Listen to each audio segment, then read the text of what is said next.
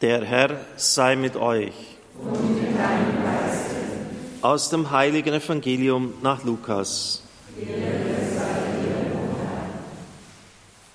In jener Zeit wurde der Engel Gabriel von Gott in eine Stadt in Galiläa namens Nazareth zu einer Jungfrau gesandt. Sie war mit einem Mann namens Josef verlobt, der aus dem Haus David stammte. Der Name der Jungfrau war Maria. Der Engel trat bei ihr ein und sagte, sei gegrüßt, du Begnadete, der Herr ist mit dir. Sie erschrak über die Anrede und überlegte, was dieser Gruß zu bedeuten habe. Da sagte der Engel zu ihr, fürchte dich nicht, Maria, denn du hast bei Gott Gnade gefunden. Du wirst ein Kind empfangen, einen Sohn wirst du gebären, dem sollst du den Namen Jesus geben. Er wird groß sein und Sohn des Höchsten genannt werden. Gott, der Herr, wird ihm den Thron seines Vaters David geben. Er wird über das Haus Jakob in Ewigkeit herrschen und seine Herrschaft wird kein Ende haben. Maria sagte zu dem Engel, wie soll das geschehen, da ich keinen Mann erkenne? Der Engel antwortete ihr, der Heilige Geist wird über dich kommen und die Kraft des Höchsten wird dich überschatten. Deshalb wird auch das Kind heilig und Sohn Gottes genannt werden. Auch Elisabeth, deine Verwandte, hat in ihrem Alter einen Sohn empfangen. Obwohl sie als unfruchtbar galt, ist sie jetzt schon im sechsten Monat. Denn für Gott ist nichts unmöglich. Da sagte Maria, ich bin die Magd des Herrn, mir geschehe, wie du es gesagt hast. Danach verließ sie der Engel. Evangelium unseres Herrn Jesus Christus. Lob sei dir, Christus. Ja, der Rosenkranz. Von den einen geliebt, von den anderen belächelt, von wieder anderen ganz abgelehnt. Unter denen, die den Rosenkranz lieben, gibt es auch unterschiedliche Ansichten, wie man denn dieses Gebet überhaupt sprechen soll. Einige sagen nicht zu schnell, das ist dann so runtergeleiert. Andere sagen daneben, man muss es bedächtig beten und langsam. Für mich ist es gar nicht die Frage, wie man den Rosenkranz betet, sondern es geht für mich um eine Dimension, in die der Rosenkranz uns hineinführt. Es ist, als ob eine Dimension dazukommt, während der Mund immer wieder dieses Ave, dieses Gegrüßet seist du Maria wiederholt, geht mein Geist in die Szene hinein, die mir dieses einzelne Gesetz anbietet. Zum Beispiel den du Jungfrau in Bethlehem geboren hast. Sofort geht diese Szene in meinem Kopf an. Kopfkino, sagen manche. Ich versuche in diese Szene einzutreten. Ich versuche mir meinen Platz zu suchen, da in diesem nicht vorbereiteten Stall in Bethlehem beim Schmutz und im Stroh und in all diesen Gegebenheiten eines Stalls eben, die Tiere waren auch noch da, immerhin war der Stall besser als der Straßenrand. Kein Platz in der Herberge, Maria und Josef in keinster Weise enttäuscht. Ich versuche es mir vorzustellen, wie die beiden dort in dieser ungemütlichen Umgebung sind und voll im Frieden. Menschlich völlig überfordert mit der Situation und dem Glauben und dem Vertrauen ganz tief in Gott. Gott, du weißt, was du tust. Und hier ist jetzt dieser kleine Strampelmann. Und das ist dein Sohn, Gott. Mit geistigen Augen zu erkennen, dass hinter der äußeren Wirklichkeit eine geistige Wirklichkeit aus der Herrlichkeit des Himmels durchstrahlt. Und ich versuche dabei zu sein und diese Herrlichkeit zu empfinden, die Maria und Josef in ihrem Herzen haben, während sie das Kind auf ihren Armen tragen.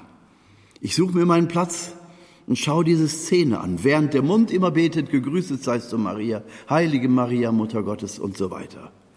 Der Mund betet, das Sprachzentrum ist damit besetzt und das Kind in den Armen der Mutter und du weißt, die Herrlichkeit Gottes ist da. Verstehen Sie? Und dann habe ich diese vier, fünf Minuten, die, die eben dieses Gesetz dauert, die Zeit, in meinem Geist dabei zu sein, während der Sohn Gottes Fleisch annimmt und Gestalt.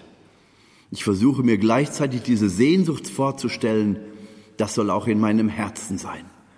Mein Herz, das ja auch manchmal so ein schmutziger Stall ist, in dem der Heiland geboren wird. Er nimmt keine Rücksicht auf unsere äußeren Bedingtheiten. Er kommt, wenn wir ihn einladen, wenn er es für richtig hält.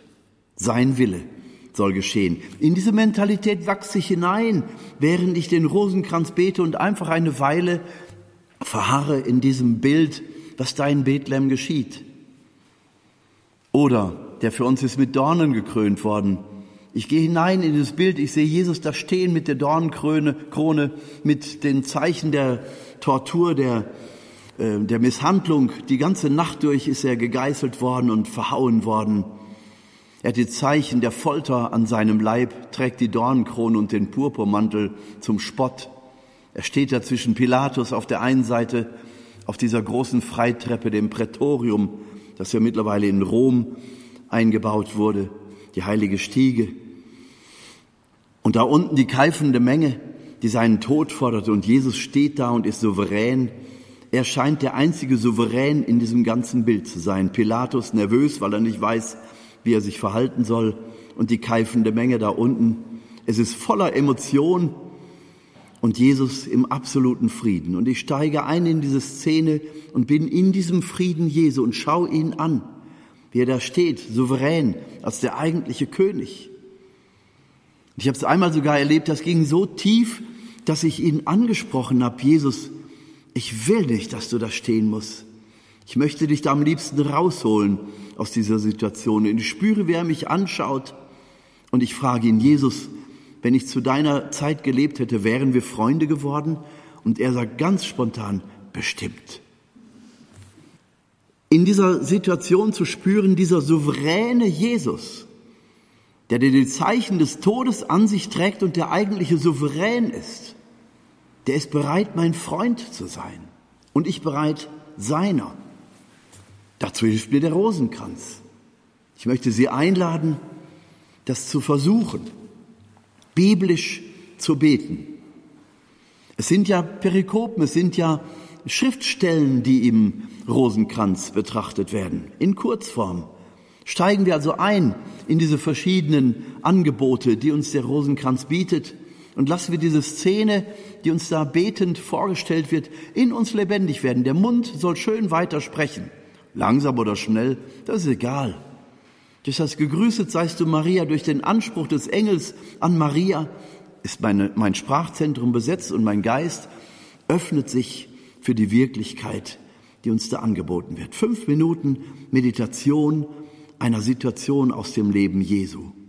Ich sage Ihnen, wenn wir mit dem Bewusstsein daran gehen, wir werden eine tiefere, eine freundschaftlichere Beziehung zu Jesus bekommen. Und er will die Freundschaft.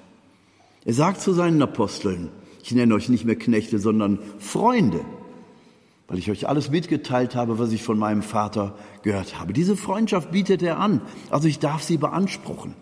Dem Rosenkranz habe ich schöne Zeit dazu. Vor allen Dingen, bei mir ist das so, wenn ich weite Fahrten mit dem Auto mache. Das Auto darf fahren, Gaspedal weiß ich ja, wo das sitzt. Und das läuft fast wie automatisch mittlerweile nach so vielen Jahren. Und der Rosenkranz ist dann die wunderbare Gelegenheit, bei diesen vielen Kilometern in diese Wirklichkeit mit Jesus einzusteigen und die Freundschaft zu ihm zu vertiefen und vertrauter zu werden mit den Perikopen der Heiligen Schrift.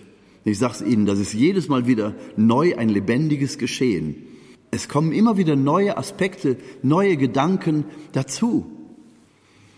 Der Geist ist also beschäftigt mit dieser Betrachtung der Schriftstellen. Also das Rosenkranzgebet ist im Lauf der Jahre für mich ein immer essentielleres Gebet geworden. Also ein ganz notwendiges Gebet, das mich tatsächlich verändert, das mich in den Frieden hineinführt, in der Gegenwart Jesu, an der Hand der Mutter Gottes. Das fühlt sich nicht nur gut an, sondern das ist echte Vertiefung, Glaubensvertiefung. Einen guten Tag in diesem Sinne und beten Sie den Rosenkranz, vielleicht in dieser jetzt eben vorgestellten Weise. Amen.